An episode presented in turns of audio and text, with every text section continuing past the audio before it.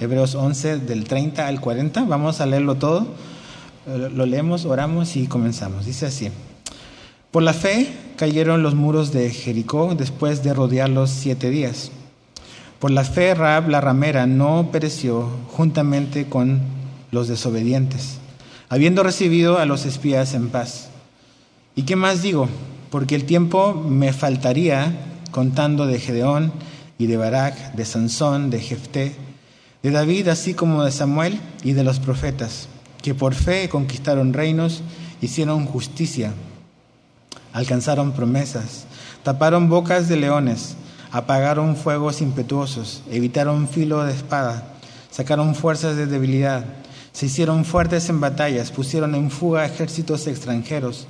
Las mujeres recibieron sus muertos mediante resurrección, mas otros fueron atormentados, no aceptando el rescate a fin de obtener mejor resurrección.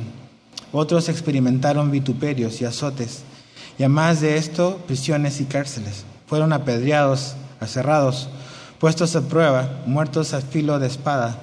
Anduvieron de acá para allá, cubiertos de pieles de ovejas y de cabras, pobres, angustiados, maltratados, de los cuales el mundo no era digno, errando por los desiertos y por los montes, por las cuevas y por las cavernas de la tierra.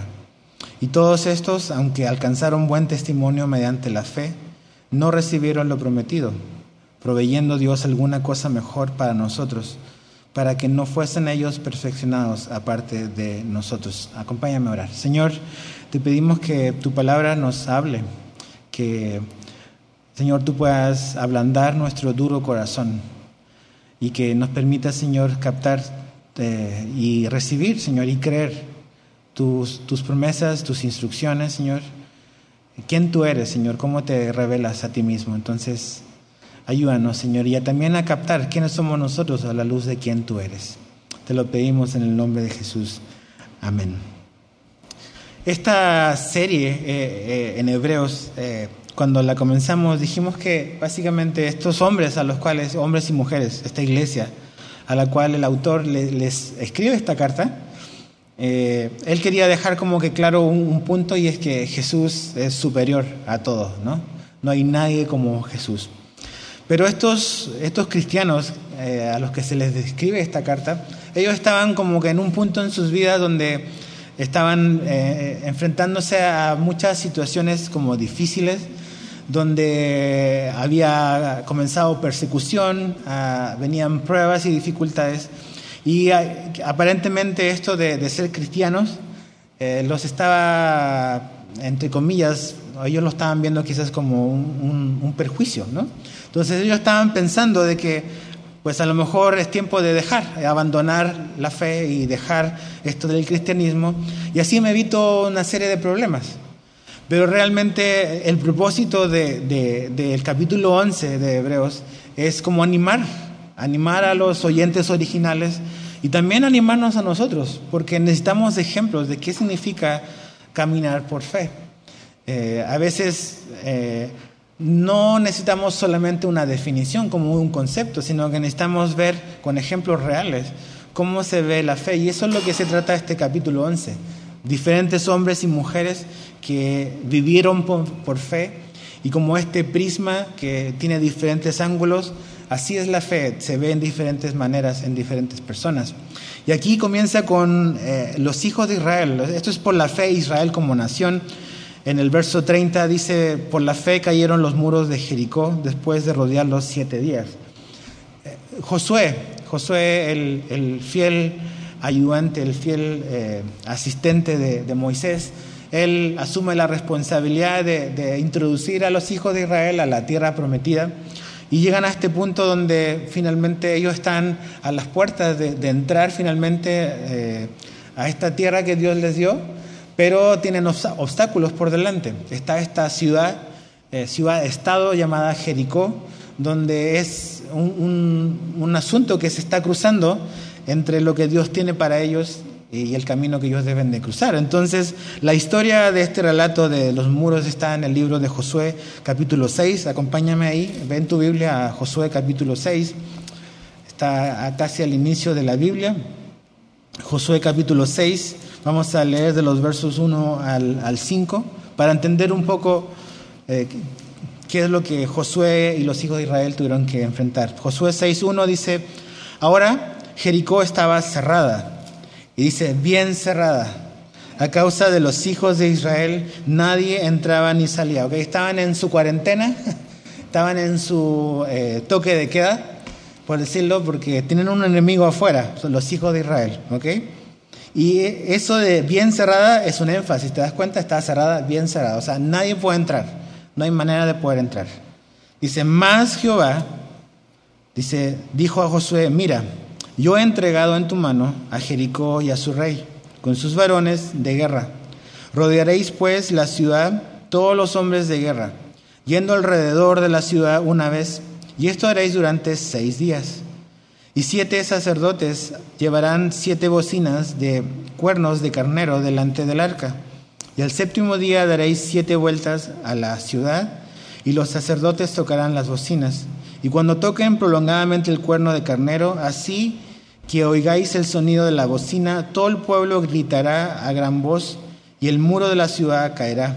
Entonces subirá el pueblo, cada uno derecho hacia delante.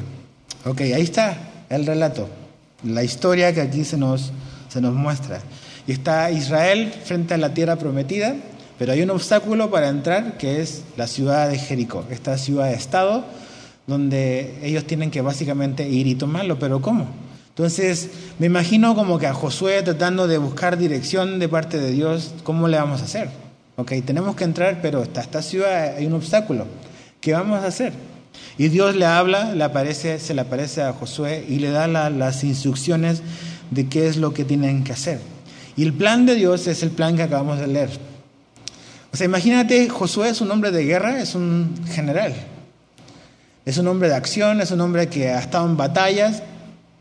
Y cuando él está a lo mejor esperando a lo mejor otro plan, ¿no?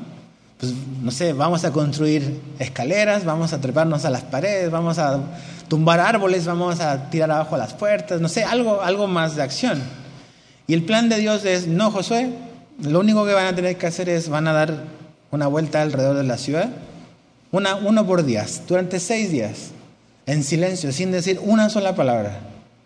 Y el último día, el día número siete, van a dar vueltas siete veces y después van a sonar los cuernos, van a gritar y después de que ocurra todo eso, los muros van a caer. Y ese es el plan de Dios. Entonces así como que Josué rascándose la cabeza a lo mejor, ok, ya lo anoto, va a la junta con sus generales, los generales le dicen, comandante, ¿cuáles son las instrucciones de Dios? Acá, estamos listos para pelear. ¿No? Tenemos que dar vuelta en silencio los sacerdotes y una vez día y en silencio, nada de grito, nada de hacerle así a los enemigos, nada. Vamos a dar vuelta y el último día vamos a dar vuelta siete veces, vamos a gritar y cuando gritemos los muros van a caer. Y eso es, ese es el plan de Dios. De verdad ese es el plan de Dios. Ese es el plan de Dios. Entonces, ahí está la cosa. Los planes de Dios son muy, muy diferentes a lo que nosotros muchas veces esperamos y queremos. ¿no? Eh, piensa un poco, o sea, cuando ellos vieron esta ciudad que estaba delante de ellos, que estaba como interponiendo entre lo que Dios tenía, lo que ellos sabían que era para ellos, pero tenían que pasar por esa ciudad. Entonces, al ver esta muralla, veían como un lugar imposible, por eso el énfasis no, es, no está de gratis cuando dice que nadie entraba, estaba totalmente cerrada. O sea, era imposible entrar a ese lugar. Y esas murallas eran imposibles de que cayeran. Entonces, ¿cómo le vamos a hacer? ¿Qué vamos a hacer? Dios da una instrucción a Josué, y Josué se le da a su gente, su gente le cree a Josué porque Josué le cree a Dios, y básicamente hace lo que Dios les pide y ocurre lo que Dios dice que va a pasar. Entonces, ¿cómo se ve la fe? Ya que esto está en Hebreos 11 y es para nuestra enseñanza, ¿cómo se ve la fe? ¿Cómo debe ser nuestra fe? Pues básicamente es obedecemos a las instrucciones que Dios nos da. Eso es lo que tenemos que hacer. Obedecemos a las instrucciones que Dios nos da. A pesar de lo absurdo y a pesar de lo paradójico que esas instrucciones se puedan ver. Porque otra vez, insisto, eh, o sea, para hombres que están acostumbrados a guerra, a ir a pelear con el enemigo, a hacer cosas prácticas, el simplemente dar la vuelta alrededor de una ciudad una vez y en silencio no tiene nada de lógico. Entonces, pero ¿qué es lo que vamos a hacer en esos momentos cuando Dios nos dice algo en su palabra que a nuestra mente suena como algo ilógico? Vamos a empezar a cuestionar a Dios. ¿Te imaginas, José? No, Dios, yo no estoy de acuerdo con tu plan. Me parece absurdo tu plan, Dios. ¿no? A veces nosotros no lo decimos, pero nuestra mente eso pensamos de los planes de Dios. Está absurdo esto. O sea, ¿cómo vas a hacerlo Dios así? Entonces nosotros pensamos de que, ok, estas cosas imposibles que están delante de nosotros, de alguna manera, alguna razón, Dios necesita nuestra ayuda. Y cuando Dios nos dice, no, yo no necesito tu ayuda, nada más quiero que me obedezcas, y haga lo que te digo, yo voy a hacer lo imposible, como que a veces, ay, pero no, algo más tenemos que hacer, algo más tenemos que ayudarle a Dios. Y ahí está nuestro buen amigo Abraham, que le quiso ayudar a Dios con Agar, ¿no? Entonces no fue paciente, no pudo esperar y se adelantó. Y ahí está Ismael. Por cuatro mil años los judíos con los palestinos, los árabes han tenido problemas porque Abraham no pudo esperar, porque quiso ayudarle a Dios. Entonces, Dios no necesita nuestra ayuda para la victoria. Dios no necesita de nuestra capacidad para el triunfo. Lo que Dios quiere, no lo que Dios necesita, lo que Dios quiere y, pide de nosotros es que obedezcamos, que confiemos en sus planes. Él quiere mi confianza, mi obediencia y también quiere mi paciencia. Ok, digo yo, ok, yo voy a confiar, voy a obedecer, pero ser paciente, Dios, no, eso, eso no me gusta ser paciente. Porque imagínate, o sea, es, ¿por qué Dios no damos una vuelta nomás y a la primera se cae? Eso es estar siete días. ¿Por qué hay que esperar siete días? ¿Por qué Dios nos hace esperar? ¿Por qué no nos da? Si, si lo va a dar, ¿por qué no me lo da hoy? ¿No? A veces así pensamos. Si va a decir que sí, ¿por qué mejor no me dice sí hoy? ¿Por qué me hace esperar? Ok, Dios está enseñándonos a aprender a depender de Él, a confiar en Él, a esperar en Él, a ser obediente y a ser paciente. Paciencia. Ok, ¿qué es lo que podemos aprender de, esta historia, aparte de todo lo que hemos dicho? Ok, Dios no necesita mi ayuda, Dios quiere mi obediencia, pero ¿qué es lo que tenemos que hacer nosotros? Ok, así como Dios tenía un plan para Josué, Dios tiene un plan para cada uno de nosotros.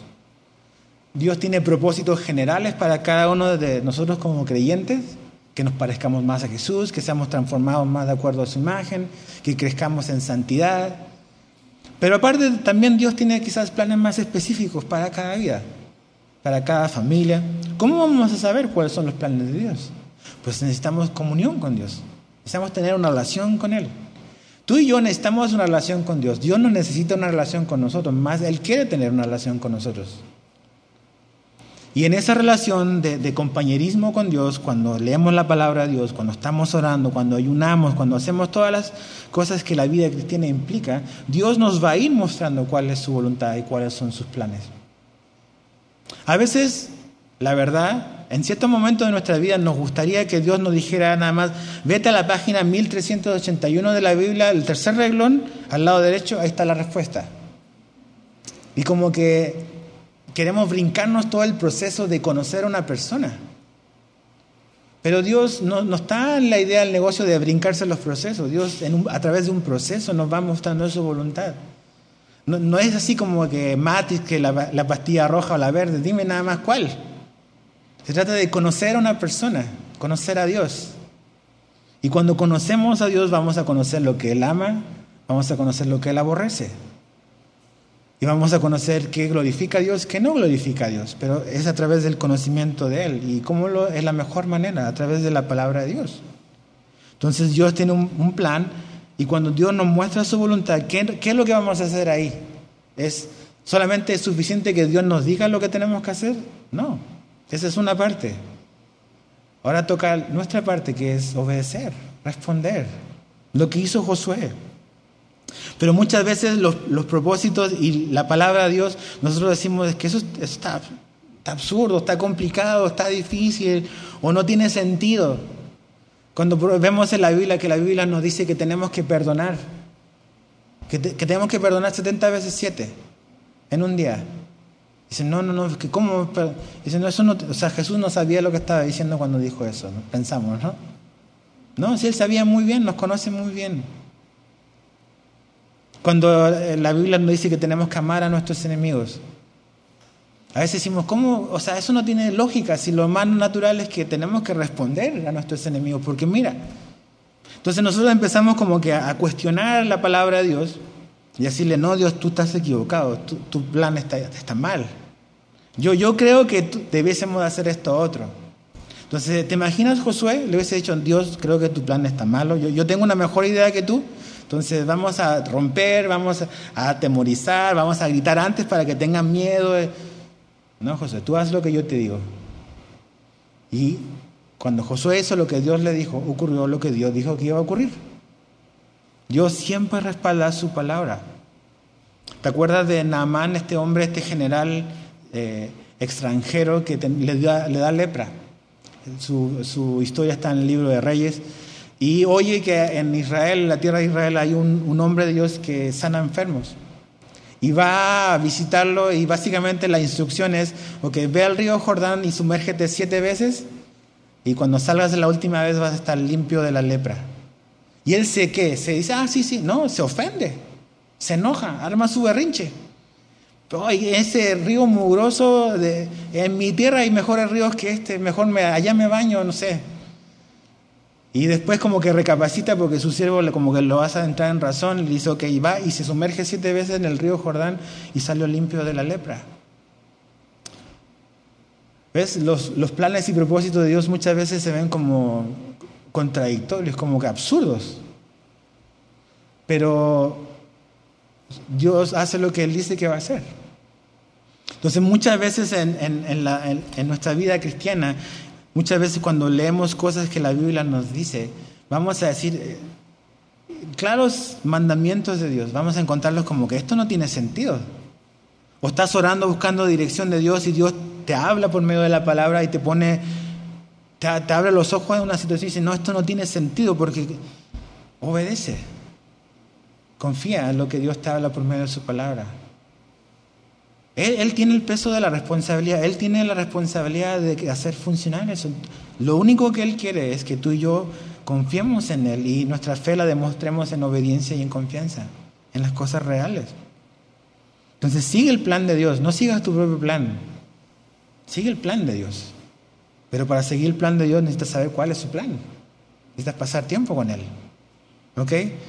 Volviendo a Hebreos 11 está la otra parte, es como una continuación de esta misma película, de la toma de, Jericó, dice el verso 31 de Hebreos 11. Por la fe Raab la ramera no pereció, dice juntamente con los desobedientes, habiendo recibido a los espías en paz. Ok, Raab, esta mujer de cuestionable reputación, trabajaba en la prostitución. Esa era su vida. Y esta mujer tenía una especie como de hostal donde la gente básicamente, los hombres llegaban ahí y pasaban la noche y también pues tenían ahí relaciones con mujeres. Y así era. Y cuando veo estos, estos relatos en la Biblia, digo, esa es la palabra de Dios. O sea, Dios no está interesado en maquillar las historias, en las historias así medias dudosas, como que vamos a censurar. No, no, no. Vamos a decir las cosas como son. Y aparece esta mujer que, que a lo mejor en su cultura nadie daba un centavo por ella. Nada más la veían como un objeto al cual se podían aprovechar. Pero Dios había estado haciendo algo en la vida de esta mujer, esta mujer, algo estaba ocurriendo en su corazón de tiempo atrás. Y cuando esta mujer oye que ya los hijos de Israel vienen, ella toma un paso donde se ve su fe de una manera muy, muy real. Mira, acompáñame otra vez ahí al libro de Josué, otra vez, capítulo, capítulo 2. La historia de Raab la vemos dividida como en dos partes. La primera está en Josué capítulo 2 y la, segunda parte está en el capítulo, capítulo 6. Pero vamos a leer un, párrafo más o menos largo, pero donde vamos a ir viendo dónde esta, esta mujer empieza a demostrar la fe que tiene. ¿ok? Porque acuérdate, esta mujer está aquí para mostrarnos cómo se ve la fe. ¿ok? Dice, sí, tenía una vida imperfecta, tenía un pasado horrible. Sí, como tú y yo. ¿Ok? Mira lo que dice Josué 2, 8 al 21. Josué 2, 8 al 21. Dice, antes que ellos se durmiesen, ella subió, hablando de Raab, ella subió al terrado y les dijo, a los dos espías, ¿ok? Josué manda a dos espías a, a entrar a Jericó a ver cómo está la cosa y esta mujer toma un paso de fe y, hace cosas concretas, recibe a estos espías en su casa. Fíjate el verso 3, aquí vemos, primera parte donde vemos su fe. Sé que Jehová os ha dado esta tierra. Ok, ahí empiezas a ver la fe de la mujer. Yo sé que esto es, Dios se los está dando a ustedes. Ok. Sé que Jehová os ha dado esta tierra, porque el temor de vosotros ha caído sobre nosotros y todos los moradores del país ya han desmayado por causa de vosotros. Aquí mira, otra vez, subraya si tu Biblia. Porque hemos oído que Jehová hizo. Ok, ahí está la mujer otra vez. Yo sé lo que Dios ha hecho con ustedes. Lo hemos oído. ¿Cómo viene la fe? Quise la Biblia por el qué? Por el oír. He oído que Jehová hizo secar las aguas del mar rojo delante de vosotros cuando salisteis de Egipto. Y lo que habéis hecho a los reyes de los amorreos que estaban al otro lado del Jordán, a Sehón y Og, a los cuales habéis destruido. Oyendo esto ha desmayado nuestro corazón, ni ha quedado más aliento en hombre alguno por causa de vosotros. Aquí otra manifestación de la fe, fíjate. Porque Jehová, vuestro Dios, es Dios arriba en los cielos y abajo en la tierra. Ok, esta mujer está reconociendo que Jehová es el Dios. Él es Dios. Ok. Esta mujer que tiene un pasado así, cuestionable, apuntarse con el dedo, vergonzoso. Ok, esta mujer Dios está obrando en su corazón. Dice, Jehová vuestro Dios es Dios arriba en los cielos y abajo en la tierra. Verso 12. Os ruego pues ahora que me juréis por Jehová, que como he hecho misericordia con vosotros, así la haréis vosotros con la casa de mi Padre. Aquí vemos otra demostración de fe.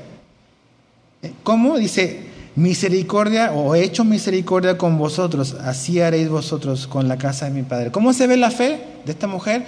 Haciendo algo muy concreto. No nada más es algo privado de su corazón de que ella cree que Dios, que Jehová es, el Dios. No, porque yo creo y voy a hacer algo al respecto. Voy a actuar en fe. ¿Ok? Dice, verso, verso 13, y que salvaréis la vida de mi padre y a mi, y a mi madre, dice, eh, a mis hermanos y hermanas y a todo lo que es suyo, y que libraréis nuestras vidas de la muerte. Ellos le respondieron, los dos espías, nuestra vida responderá por la vuestra. Si no denunciaréis este asunto nuestro, y cuando Jehová nos haya dado la tierra, nosotros haremos contigo misericordia y verdad. Entonces ella los hizo descender con una cuerda por la ventana, porque su casa estaba en el muro de la ciudad. Chécate dónde vivía Rab, ¿ok? ¿Qué es lo que va a caer? ¿Qué va a caer en Jericó? Los muros. ¿Y dónde vive Rab? En los muros, ¿ok? Y ella vivía en el muro. Piensa en esto. O sea, lo que Dios hace fue muy selectivo. Dios va a guardar el pedacito de muro donde vive Raab. No es nada más, voy a tirar una bomba y voy a arrasar con todo. ¿Vieron la bomba del Líbano? Esa cosa que explotó. O sea, imagínate. O sea, así como que cualquiera. No, no. Estos muros van a caer, pero Raab, Dios tiene algo con Raab. Y a ella no le va a pasar nada, ese pedazo no va a pasar nada. Dios tiene control de todas las cosas, ¿ok? De todos los detalles. Dice, verso 15, entonces ella los hizo descender con una cuerda por la ventana, porque su casa estaba en el muro de la ciudad y ella vivía en el muro. Y les dijo, marchaos al monte para que los que fueron tras vosotros no os encuentren, y estad escondidos allí tres días, hasta que los que os siguen hayan vuelto y después os iréis por eh, vuestro camino. Y ellos le dijeron, nosotros quedaremos libres de este juramento con que nos has juramentado. Y aquí cuando nosotros entremos a la tierra, tú atarás este cordón de grana a la ventana. ¿Okay? Esta es la instrucción que tienes que hacer. Tienes que creernos, pero tienes que hacer algo. Vas a colgar esta soga roja, ¿ok? Dice, por la cual nos eh, descolgaste y reunirás en tu casa a tu padre y a tu madre, a tus hermanos y a toda la familia de tu, de tu padre. Cualquiera que saliere fuera de las puertas de tu casa, su sangre será sobre su cabeza y nosotros sin culpa. Mas cualquiera que se estuviere en casa contigo, su sangre será sobre nuestra cabeza si mano le tocará. O sea, si se salen de la casa, ellos son responsables por lo que pase. Pero si se quedan dentro de tu casa y algo les pasa, nosotros somos responsables. Eso es lo que están diciendo. Verso 20. Si tú denunciares este nuestro asunto, nosotros quedaremos libres de este tu juramento con que nos has juramentado. O sea, si nos balconeas, pues ya, hasta aquí llegó el trato, ¿verdad? Dice, ella respondió, sea así como habéis dicho. Luego los despidió y se fueron. Ok, y aquí vemos la fe de la mujer otra vez. ¿Qué hizo ella? Y ella ató el cordón de grana a la ventana. ¿Qué es lo que vemos en esta mujer? Vemos que ella cree en su corazón, genuinamente, que Jehová, el Dios de Israel, es el único y verdadero Dios. Ella cree eso. Ha oído y por lo que ella ha oído, ha creído. Así es la fe. Lo que oímos de Dios produce fe en nosotros. la fe viene por el oír. Eso es lo que está operando en esta mujer. Pero no solamente esta mujer se quedó ahí, en simplemente en escuchar y creer en el corazón, sino que creo que el ejemplo que está para los hebreos y también para nosotros es que una fe verdadera, ¿cómo podemos saber que una fe es verdadera? es a través de las acciones que esa fe nos lleva a hacer. La fe nunca se queda sola, nunca es algo nada más como que invisible, sino que la fe se ve a través de acciones concretas que tomamos los que tenemos fe y confianza en Dios. Entonces la fe de esta mujer fue validada, por decirlo de alguna manera, por sus acciones. Yo puedo decir, yo creo en Dios, pero la pregunta es, ¿mi vida y mis decisiones dan fe de que de verdad creo en Dios o no y que quiero obedecerle? No estamos diciendo aquí que tenemos que tener una vida perfecta, sin fallar, porque pues, es un ejemplo que prueba lo contrario. Y vemos a todos estos hombres y mujeres del capítulo 11 y cualquier hombre menos perfecto hay ahí. ¿Ok? Pero no se trata de perfección en el sentido de vivir una vida perfectamente irreprochable. No quiere decir de que vamos a hacer lo que queremos, pero se trata aquí de entender que la fe verdadera se demuestra en la vida de Rab, que ella se arriesgó y obedeció y tomó pasos concretos en acciones específicas que nos hacen ver que su fe realmente era verdadera, era real. Mira lo que Santiago, el medio hermano de Jesús, dice sobre Raab. En Santiago 2.25. Santiago 2.25 dice, asimismo también Raab la ramera, dice, ¿no fue justificada por obras cuando recibió a los mensajeros y los envió por otro camino? Lo que aquí Santiago está diciendo, y si tú has leído su, carta, tú sabes que él está haciéndonos ver de que realmente la, fe nunca va sola, siempre va acompañado de, de buenas obras. Entonces, cuando él habla de Rab, dice, ¿cómo sabemos que su fe era verdadera? Era una fe que salva a través de sus acciones. ¿Cuál fue la acción de Rab? Ella escondió a los espías en su casa. Los escondió, se arriesgó. Su fe se vio de una manera palpable. Y esa es la fe verdadera. A veces vivimos en un mundo donde la gente nos quiere convencer y si tú eres un cristiano dice, ok, está bien que tú crees, pero mantén tu fe en privado. La fe no se puede mantener en privado. La fe de un cristiano se va a ver en todas las áreas de nuestra vida. Entonces, la fe de esta mujer se vio en lo que creyó, pero también en lo que hizo. Y nuestra fe, la fe verdadera en, en, Jesucristo, en el Evangelio, se va a ver no solamente en lo que decimos, en lo que confesamos con nuestros labios, sino que en lo que hacemos con nuestra vida. ¿Cuáles son las decisiones que tomamos para nuestra vida? ¿Cuáles son las decisiones que tomamos para nuestra familia? ¿Estamos alineándonos con la Biblia, con la palabra de Dios? ¿O nada más estamos haciendo nuestra voluntad? Que el viento nos lleve donde nos lleve, total, no importa. Claro que nuestras decisiones son importantes. Entonces esta mujer se arriesgó, corrió peligro A veces queremos que nuestra fe nos mantenga en un lugar seguro y protegido, que no nos pase nada. Es imposible decir que vivimos por fe y que queremos caminar por fe y al mismo tiempo pretender que vamos a estar siempre en un lugar seguro, que nunca nos va a pasar nada malo. Esta mujer puso ahí su vida en juego por algo. ¿Has puesto tu vida, tu vida ha corrido riesgo o peligro por obedecer a Dios? Ok, a lo mejor tu vida no ha corrido peligro. A lo mejor tu vida corre peligro al venir acá. No sabemos. Pero a lo mejor tu trabajo ha corrido peligro o tu estabilidad económica ha corrido peligro por ser cristiano. Por mantenerte firme en las convicciones, en lo que Dios nos ha dicho. ¿Tu, tu relación con tu familia así sanguínea ha corrido peligro por ser fiel a Jesucristo? ¿O nada más has querido mantener todas las cosas seguras sin incomodar a nadie porque no quiero perder esto? Entonces como que estás cediendo a lo mejor. No significa que andamos buscando enemigos, para nada. Pero en algún momento, en algún punto de nuestra vida, el ser fiel a Dios va a significar incomodidad para otros. No porque es nuestra meta, sino que simplemente es el resultado muchas veces. Entonces esta mujer se arriesgó.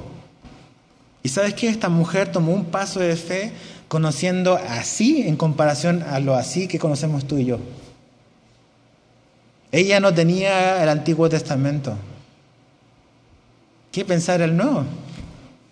Ella lo único que había escuchado de oído era lo que Dios había hecho con los hijos de Israel en el desierto. Y eso fue suficiente para creer y obedecer. Cuando tú dices, yo necesito más evidencias de Dios, Rab te dice, no necesitas más evidencias de Dios. Es qué has hecho con las que tienes. Ahí está Rab. Ahora, Rab decidió arriesgarse y también identificarse con la gente de Dios. Ella es de Jericó, ella es, eh, no es israelí, no es, judía, pero ella decide que, que, Dios va a ser su Dios y que la gente de, Dios va, también va a ser su gente. Yo quiero vivir con ustedes. o sea, no, se arriesga en identificarse con los israelitas. ¿Cuál era el problema de los hebreos a los cuales hebreos está escrito? ¿Se acuerdan? Ellos querían como que zafarse un poco de los cristianos. Ellos eran judíos que habían venido al cristianismo y que habían dejado su tradición, su cultura, su religión del pasado y que ahora eran cristianos, pero al ser cristianos ahora los estaba metiendo en problemas con su familia, con la sociedad en la que veían, entonces mejor ya no me identifico como, como cristiano porque me van a incomodar, voy a tener problemas. Y cuando ven a Raab, ven a una mujer que se arriesga, que pone su vida en juego por identificarse precisamente con la gente de Dios, lo que los hebreos no querían hacer. Como la semana pasada, cuando vimos que Moisés prefirió identificarse con la gente de Dios que con los egipcios. Ese era un mensaje directo para los hebreos, que, tenían vergüenza, tenían pena o tenían temor. Mejor, ya no digo que soy cristiano. Raab se puso ahí en el peligro porque ella tenía fe. ¿Y sabes qué es lo asombroso de esta historia? que la fe hizo que esta mujer aparezca en la genealogía de Jesús. O sea, una mujer que trabajaba en la prostitución, que estuvo con cientos de hombres por dinero. Un día Dios cambió su vida. Ella creyó en Dios y su vida cambió y Dios le dio una familia, le dio un esposo y le dio un hijo. Mira lo que dice sobre Raab. Vamos a Mateo, el primer libro del Nuevo Testamento. Aquí es porque es importante leer la genealogía. Te pasa de que ves Mateo 1 y dices, ay, no, qué flojera, pura genealogía, me la voy a brincar. Puros nombres raros que no conozco. Ok, pues aquí está lo importante. Fíjate, Mateo 1, versos 5 al 6. Dice Salmón, no dice Salomón, ok, a veces uno, no, es Salmón, como el pez engendró. ¿De quién dice ahí? De Raab. ¿A quién engendró? A vos. Y vos engendró de Ruth a Obed. Y Obed a Isaí.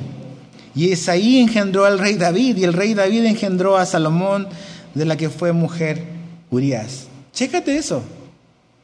Esta mujer que de un pasado cuestionable, que tenía una vida totalmente destruida y que vivía para la vida que vivía. Ella cree en el Dios de Israel. Toma pasos concretos de que su fe es verdadera y es genuina.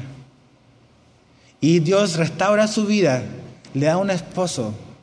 Y resulta que su hijo es vos. ¿Se acuerdan de vos? El que redimió a quién? A Ruth, a Noemí. Esta mujer es está en la familia del rey David. Por lo tanto, Rahab está en la genealogía de Jesús. Entonces, cuando tú dices, no, Dios no puede restaurar mi vida, pues Rahab levanta la mano. dice, si Dios pudo conmigo, lo puede hacer contigo. Y sabes que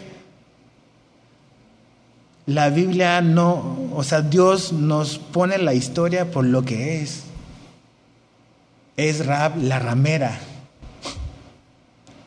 ¿No? Y Dios no se avergüenza de que en su genealogía aparezca una mujer así, porque ha sido redimida. Dios no se avergüenza de haberte salvado. Dios no está avergonzado de quien compró y a quien salvó. Tu vida, la vida de Rahab, la vida de todos los hombres y mujeres de la Biblia son un trofeo de la gracia de Dios. Entonces, si tú estás hoy aquí o a lo mejor estás oyendo y dices, no, es que en mi vida yo hice cosas horribles, espantosas, Dios no me puede perdonar, no me puede dar una nueva oportunidad, no puede eh, restaurar mi vida, claro que sí. Dios lo hizo con Rahab. Pero necesitas escuchar de este Dios que te ama y creer en Él. Y Dios va a cambiar tu vida. Y va a restaurar. Y ya Rab nunca más volvió a estar con cientos de hombres, sino que fue fiel y leal a un solo hombre. Y tuvo hijos y tuvo nietos. Y tuvo tataranietos que fueron reyes y vino el Salvador del mundo. Entonces, pero ¿qué hizo Rab? Obedeció. Su fe se dio de maneras prácticas y reales. Así es la fe. Volviendo a Hebreos 11, verso 32 en adelante, dice, ¿qué más digo? Dice, porque el tiempo me faltaría. Y tú dices, amén, pastor, falta, no falta mucho tiempo, así que apúrele. Dice, el tiempo me faltaría, como que dice, ok, voy no voy a explicar, nada más los voy a mencionar, los voy a nombrar, dice Hebreos. Gedeón, ¿te acuerdas de Gedeón? Estudiamos jueces hace poco. El agricultor cobarde, el granjero miedoso, que le tuvo que pedir un montón de señales a Dios para obedecer. Ok, ahí está. No, no aparecen sus dudas, no aparecen sus cuestionamientos, aparecen de la fe de Gedeón. Y de Barak, ok, Barak, dice otro juez, que en realidad ahí Débora tuvo que apuntalarlo para animarlo porque como que no quería animarse. Pero ahí la Biblia lo pone, ahí está Barak. Sansón, o sea, hablando de pureza, ¿qué hace Sansón ahí? O sea, un hombre que su problema, su debilidad era las mujeres. No podía estar solo, el pobre muchacho. Veía mujeres y le temblaban las rodillas y esa era su debilidad. Y desperdició su vida, pero al final Dios le dio una oportunidad y, Dios lo usó al final de su vida. Pero aquí no vemos las fallas de Sansón, lo pone como un ejemplo de, gracia. Jefté, ok, el que nadie quería de la familia, que lo despreciaron y después le pidieron ayuda, otro juez. David, ok, dice, wow, el que mata gigantes, sí, pero también el hombre el homicida. El fracaso como padre. A veces es como que idealizamos a los hombres de la Biblia. No hay nadie perfecto, solo Jesús. Samuel, lo estamos estudiando, y dices, wow, un hombre que hablaba de Dios y no dejaba caer palabra. Pero no fue un buen padre tampoco. Tus hijos tampoco fue un ejemplo de padre, Samuel. Entonces te das cuenta que todos tienen fallas y áreas en su vida donde hay fallas. Porque esto no es un mostrario de vidas perfectas. No es el propósito de Hebreos 11 decir, ok, la vida cristiana es la vida perfecta, aquí están las personas. No. Es gente que escuchó, que creyó y obedeció lo que Dios le pidió. Eso es la fe. Ok, entonces dice, Verso 33, que por fe conquistaron reinos, hicieron justicia, alcanzaron promesas, taparon bocas de leones, apagaron fuegos impetuosos, evitaron filo de espada, sacaron la fuerza de debilidad y se hicieron fuertes en batallas, pusieron en fuga ejércitos extranjeros. Dice, amén hermano, aleluya. Siempre en victoria, ¿verdad? Ok, Dios hizo eso con algunos de ellos, pero no es todo eso. Eh, eh, aquí yo le puse mis, en mis anotaciones los famosillos, le puse. Esos son los famosillos. Gedeón, Sansón, David, Samuel, los que conocemos. Pero no quiero fijarme tanto porque realmente los menciona nada más por nombre. Pero después vienen los desconocidos, los anónimos, gente como tú y yo. ¿Cuáles son esos anónimos? ¿Qué, pasó con esos anónimos? 35. Las mujeres recibieron sus muertos mediante resurrección. Ok, algunos Dios los levantó de los muertos.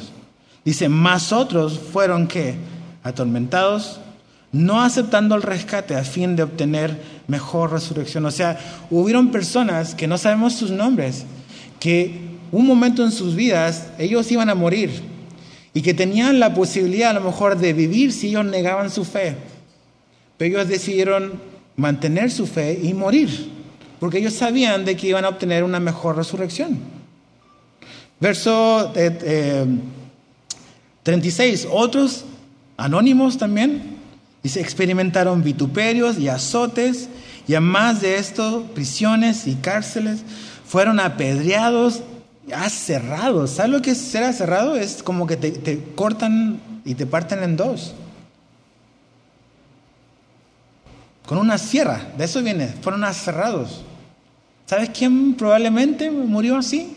El profeta Isaías. Fue aserrado.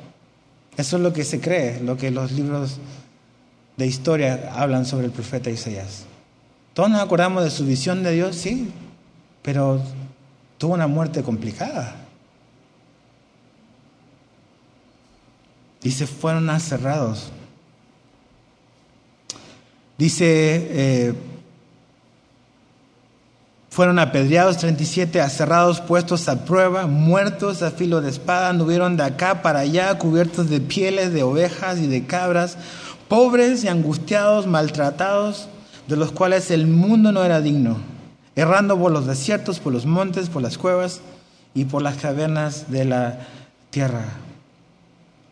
Y de todos estos, aunque alcanzaron buen testimonio mediante la fe, o sea, mantuvieron la fe hasta el final, Dicen, no recibieron lo prometido, proveyendo Dios alguna cosa mejor para nosotros, para que no fuesen ellos perfeccionados aparte de nosotros.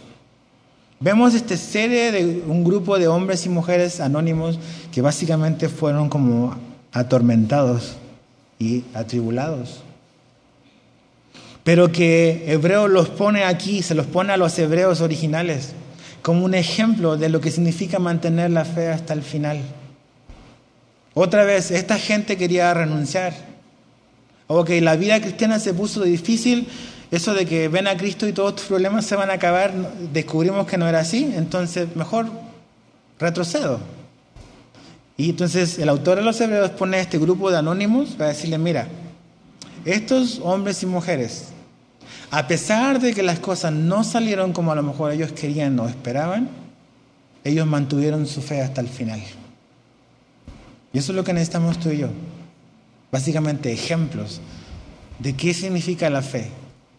Y la fe de estos hombres y mujeres, yo doy mi vida por Cristo. Yo le voy a pedir a Dios que a lo mejor me ayude en esta situación, que Él pueda cambiar las circunstancias, pero si Dios decide hacer lo contrario, yo voy a seguir confiando en Dios. Eso es lo que Hebreo nos quiere decir con la historia de estos hombres y mujeres anónimos. Cuando a veces estás en problemas y estás pasando por dificultades, a lo mejor tus amigos te pueden decir, bueno, ¿y tú qué onda? ¿A qué Dios sirve si mira, te, te va de mal en peor? o sea, si servir a Dios significa eso, pues yo no quiero hacer cristianismo. ¿Por qué Dios no te ayuda? Entonces, si nosotros nos, creemos ese cuento, porque vemos nuestras circunstancias, y a lo mejor ahora en esta pandemia la economía está mala, tu negocio no está bien. Hay gente que perdió trabajo, que va a perder sus casas, que va a tener que cambiarse de ciudad, hay gente que va, hay escuelas que van a cerrar. Hay una estadística que en México el 25% de las escuelas privadas van a cerrar. Una de cada cuatro escuelas va a cerrar. Imagínate lo que eso significa. ¿Ok? Entonces dice, bueno, entonces creer en Jesús no me va a librar de todo eso. Pues no necesariamente. Pero la promesa de Dios es que Él siempre va a estar con nosotros. Siempre va a estar con nosotros. Él puede darme un nuevo trabajo, absolutamente. ¿Tiene el poder para eso? Absolutamente. ¿Tiene el poder de sanarme? Absolutamente. Pero Él no siempre va a hacer lo que yo espero, lo que yo creo, lo que yo pienso, lo que me gustaría. Yo no puedo manipular a Dios, Dios no es manipulable. Pero Dios tampoco es un tirano. Dios nos ama. Y Él ve cosas que tú y yo no alcanzamos a ver hoy, en lo absoluto. Entonces, cuando vengan esos momentos que las cosas no salgan como tú y yo queremos, si Él no responde a esa oración como tú quieres, ¿qué vas a hacer? ¿Vas a tirar la toalla? Ya Dios ya no me respondió, me dijo que no y pues ya ni modo, ya mejor, ya para qué sigo. ¿O vas a seguir creyendo en Él? Mira lo que hicieron los amigos de Daniel. Vamos a Daniel, capítulo 3. Daniel, capítulo 3. ¿Te acuerdas de los amigos de Daniel? No, nadie se acuerda ya de los amigos de Daniel. capítulo 3, verso 16. Este rey de Babilonia, el hombre más poderoso del mundo, dice, voy a construir una estatua y todos, absolutamente todos, sin excepción, van a postrarse y van a adorar esta imagen. Los amigos de Daniel dicen, no, no ellos no lo hicieron, ¿ok? Y fíjate lo que pasa, verso 16 de Daniel 3. Sadrach, Mesach y Abednego respondieron al rey Nabucodonosor diciendo, no es necesario que te respondamos sobre este asunto. He aquí nuestro Dios a quien servimos puede librarnos del horno de fuego ardiendo y de tu mano, oh rey, nos librará. Ok, dice, nosotros no vamos a obedecerte, rey, porque creemos que tanto nuestra vida como la tuya está en manos de Dios y Él nos puede librar a, nosotros. O sea, tu horno de fuego, tu poder, Dios, el rey, es así para Dios, no significa ninguna amenaza. Y Él puede librarnos. Ok, pero esta historia no termina ahí. Fíjate el verso 18. ¿Qué es lo primero que dice? Y si no. Ok, si la Biblia que tienes en tu mano es tuya, subraya esa parte. Y si no. Dice, y si no, sepas, oh rey, que no serviremos a tus dioses, ni tampoco adoraremos la estatua que has levantado. ¿Qué es lo que básicamente están diciendo los amigos de Daniel? Mira, mira, Nabu. Nosotros no vamos a postrarnos y adorar esta imagen que tú hiciste. Y Dios tiene el poder y nos va a librar. Pero ¿y si no lo hace? ¿Qué están reconociendo ahí? Que Dios puede decidir no librarlos. No que Dios no tiene la capacidad, porque saben que Dios tiene la capacidad para hacerlo. Pero ellos no saben si Dios lo va a hacer, que es distinto. Dice, y aunque Dios no nos libre, si Él decide así hacerlo, nosotros no nos vamos a postrar a adorar tu imagen. Y esa debe ser nuestra postura, esa es nuestra fe. Cualquiera que sea la situación que estés enfrentando, Dios tiene todo el poder de sanarte, de librarte, de darte un nuevo trabajo, de darte una nueva escuela, de moverte a otra ciudad. Él tiene el poder. esta situación, ni ninguna situación es, tiene a Dios amarrado de mano. Dios puede sanar a ese familiar que ha estado orando. Él lo puede hacer. Pero la pregunta que Dios nos hace a nosotros es, ¿y si no hago eso que tú quieres? ¿Qué va a pasar contigo? Si yo no respondo como tú me has estado pidiendo o como tú crees que yo debes de, responder, ¿qué va a ser de tu fe? Si yo no sano a tu hijo que ha estado orando, ahí se pone complicado. Si yo no te doy un nuevo trabajo como has estado pidiendo, si yo no aumento tus recursos, si pierdes tu trabajo y pierdes tu casa, ok, no somos pesimistas, pero la pregunta, lo que estos hombres, los amigos de Daniel están diciendo, Dios no tiene ningún problema en rescatarnos, Él tiene todo el poder. Si no es un asunto de capacidad, el asunto es cuál es la voluntad de Dios en esto. Y sea cual sea la voluntad que Dios decida para nuestras vidas, dicen los tres, nosotros no vamos a hacer lo que tú nos estás pidiendo, Rey. Y sabes que eso es lo que tenemos que hacer. Estos hombres que murieron aserrados, estos hombres que vivieron en cuevas, que anduvieron con pieles de oveja, que anduvieron vagando de aquí para allá, a lo mejor definitivamente no era la vida que ellos esperaban o el final que ellos esperaban, pero aún así ellos mantuvieron su fe. Ellos no retrocedieron y era lo que los hebreos necesitaban oír, porque estaban muy cómodos. Todo lo que es incomodidad mejor lo voy a soltar porque quiero vivir una vida cómoda y segura. Y no puedes pretender ni tú ni yo vivir una vida cómoda y segura y al mismo tiempo vivir una vida en fe. Ok, la semana pasada vimos a Moisés, ¿se acuerdan? Ok, la fe a Moisés lo hizo renunciar y lo hizo abandonar toda su seguridad, toda su tranquilidad. Aquí la fe de Rab la hizo arriesgar su vida. Aquí vemos a estos hombres que tuvieron fe y que las cosas no terminaron tan bien humanamente como a lo mejor podíamos pensar. Entonces, ¿qué va a pasar con nosotros cuando las cosas no salgan como queremos? Tenemos que pensar eso, familia. Porque por eso hay mucha gente que desierta, deserta la fe. Porque nunca la tuvo. Porque veíamos a Dios como esta especie de Santa Claus cósmico que a todos nos va a decir que sí, que a todos nos le vamos a mandar una cartita y a fin de año me va a premiar porque me he portado bien. Entonces Dios no es tirano, ¿ok? Dios es un Dios de amor. Y yo entiendo todo lo que pasa en tu vida, no lo entiendo, ni a lo mejor nunca lo entenderé. Pero hay algo que estoy seguro, es que nadie te ama como Dios te ha amado. Y nadie dio a su Hijo por alguien como tú y como yo. Y en algún momento en esta vida, probablemente no, en la eternidad, entenderemos por qué nos tocó pasar esto que nos toca pasar.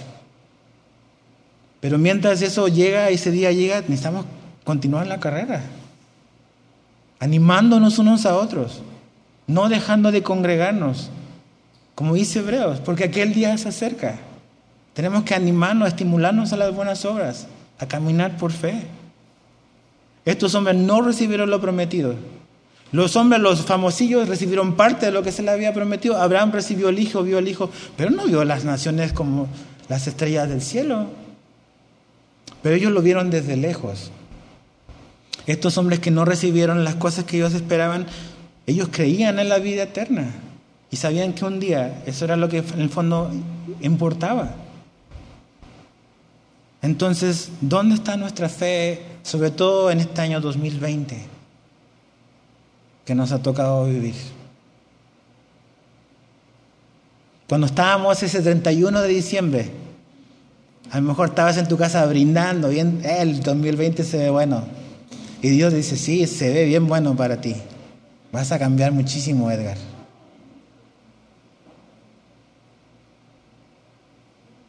Dios es soberano, pero Dios al mismo tiempo es buenísimo. Él no nos ha pagado conforme a lo que merecemos. Él nos ha dado la vida eterna. Y cuando estemos en la eternidad, este 2020 va a ser un punto. Cuando veamos a Jesús a los ojos,